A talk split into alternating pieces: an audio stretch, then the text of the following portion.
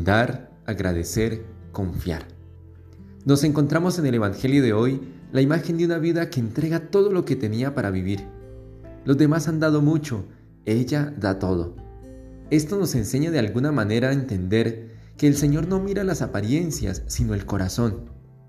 ¿Cuántos se ufanan que ayudan, que dan, que hacen un bien por alguien que lo necesita, pero lo publican en todas sus redes sociales, hacen sus anuncios solo para ganar más seguidores o los feliciten y digan este sí ayuda, este o esta sí hace buenas obras? Cuando nosotros somos capaces de dar, lo hacemos no por la cantidad. El Señor no mira eso, mira es la intención con que nosotros damos, porque lo esencial es invisible a los ojos solo se ve con el corazón. Y al nosotros dar lo mejor que tenemos, no solo en cosas materiales o económicas, nos lanzamos a ser agradecidos.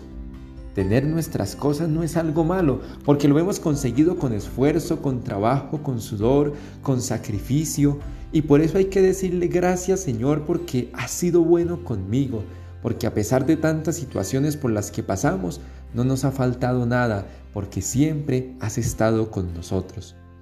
Hoy no te olvides de decir gracias por esas grandes cosas que el Señor te da, pero también por cada pequeño detalle donde encuentras el amor y la ternura de Dios. Y si das y eres agradecido, puedes entonces confiar. Deja en manos de Dios tus afanes, tus preocupaciones, tus trabajos y proyectos. La viuda del Evangelio al dar todo confía plenamente que Dios no la va a dejar desamparada esa es nuestra seguridad, nuestra confianza está en que Dios es quien nos sostiene, quien nos anima y en quien podemos confiar plenamente. Da lo mejor de ti, agradece siempre y confía en Dios.